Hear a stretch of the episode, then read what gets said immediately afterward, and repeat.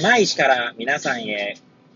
この番組は、八王子生まれ、八王子育ち、震災の前の年から釜石で働くポンコツの頭の中をゆるーりと紹介していく、そんな番組です。はい、皆さんいかがお過ごしでしょうか？変な髪型をしたポンコツ薬剤師こと町田和俊でございます。はい。というわけでですね、今日も気軽にゆるりとおしゃべりしていきたいと思います。はい。えー、ちょっとですね、娘が風邪気味というか、咳がですね、多くてですね、まあだいぶ良くなってきたんですけど、今度私の方がですね、喉がちょっとイガイガしてですね、まあ、季節柄っていうのもあるかもしれないんですけども、はい。なのでちょっと途中お聞き苦しい点があるかと思いますけれども、ご容赦いただければと思います。はい。さてさて、えー、何の話をしようかなーって感じなんですけれども、先日ですね、えー、近所の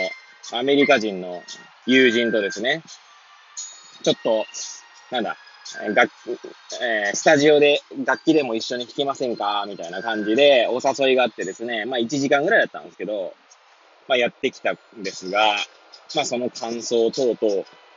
おしゃべりしていこうかななんて思います。すいません、なんか、かっくりも出始めましたね。はい、すいません。えー、まあもしよければね、最後までお聞きいただけると嬉しいです。はい。でですね、まあ今回、まあその、まあアメリカ人の友人ね、えー、まあ、あケケンさんって言うんですけど、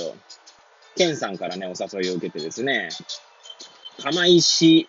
文化、あ市民文化ホール、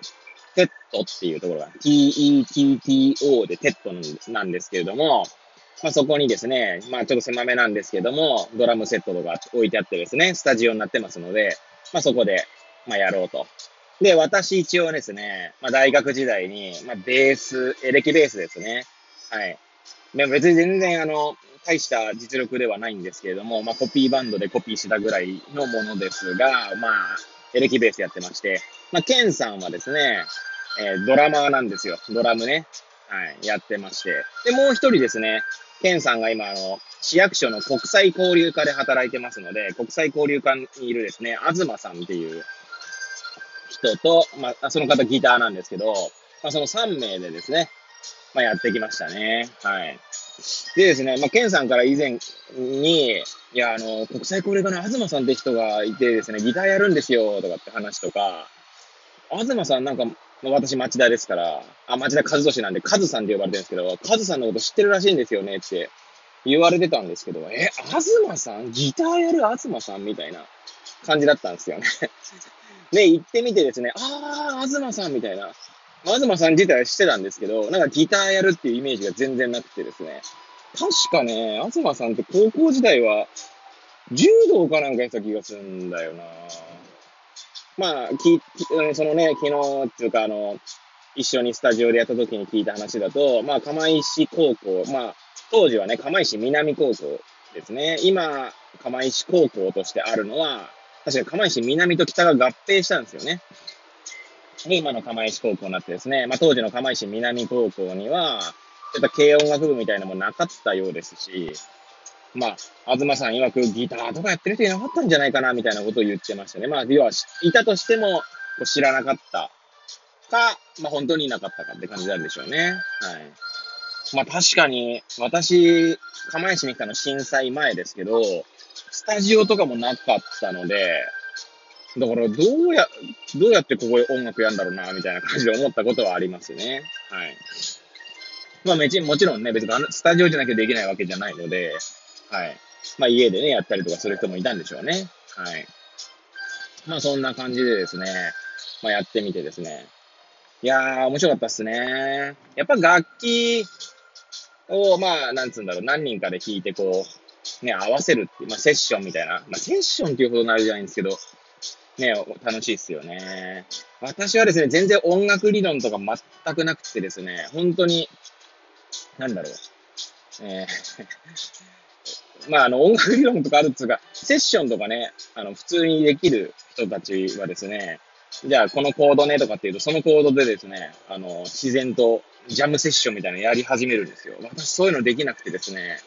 できないは、あの、コードだけじゃなくて、その、あの、なんだ、G ねとか言われても、え、どこでしたっけ？みたいな感じのぐらいの人間なので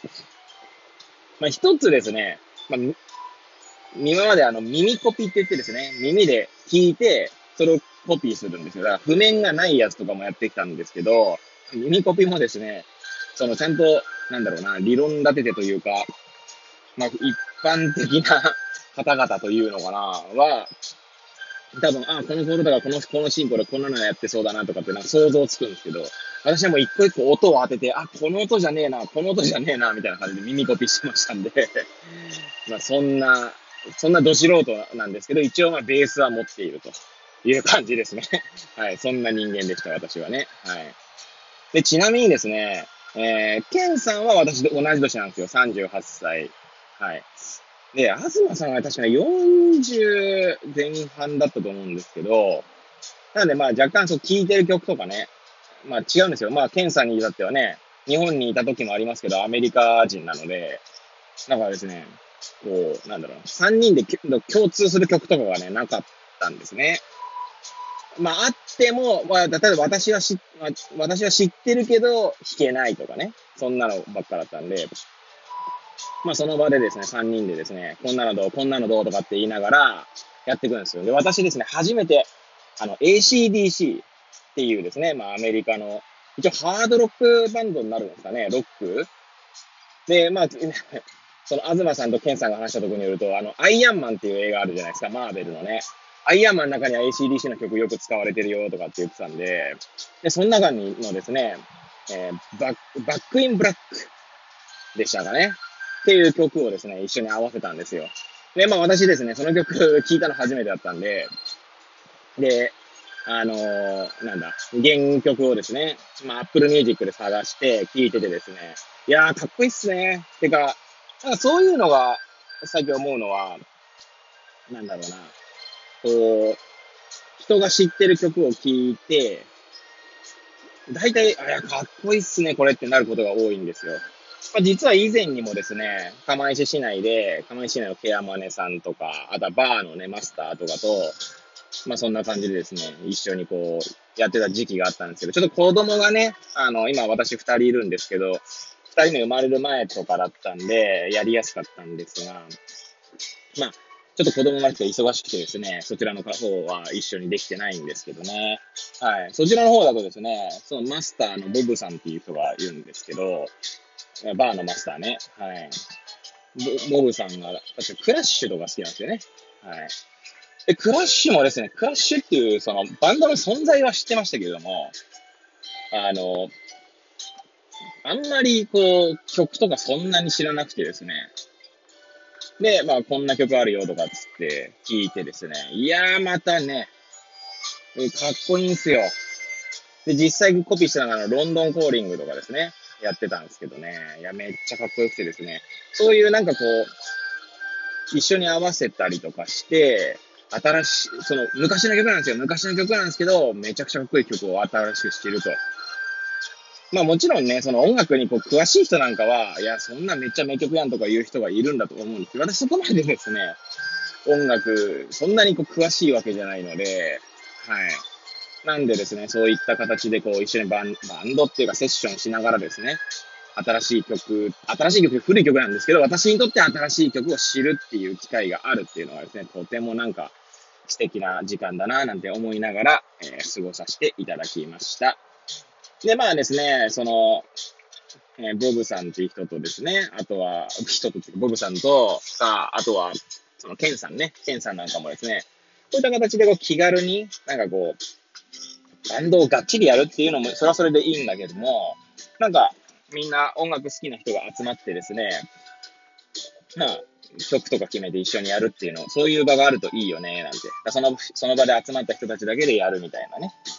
確かにそうだなと思いながらね、こう聞いてましたね。はい。まあそんな感じでですね、えー、今日の配信はですね、終えていきたいと思うんですけども、はい。まあいかがでしたでしょうか。いつも通りくだらない内容でしたけれども、はい。えー、最後に聞いていただいたでね、感謝感謝でございます。はい。ということでですね、こんな感じで、えー、今日の放送を終えたいと思います。えー、この放送を聞いていただいた皆さんがですね、より良い一日を過ごせますようにとお祈りさせていただきまして、えー、番組を終えたいと思います。それではまた明日お会いいたしましょう。さようなら